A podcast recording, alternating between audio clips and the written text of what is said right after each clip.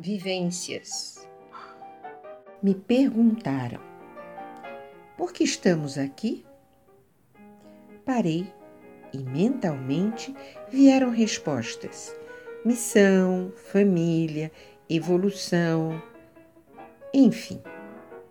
Pensei mais um pouco, mas não consegui encontrar um significado mais pessoal, íntimo e verdadeiro. Ele olhou, sorriu e disse: simplesmente para viver e, de preferência, bem.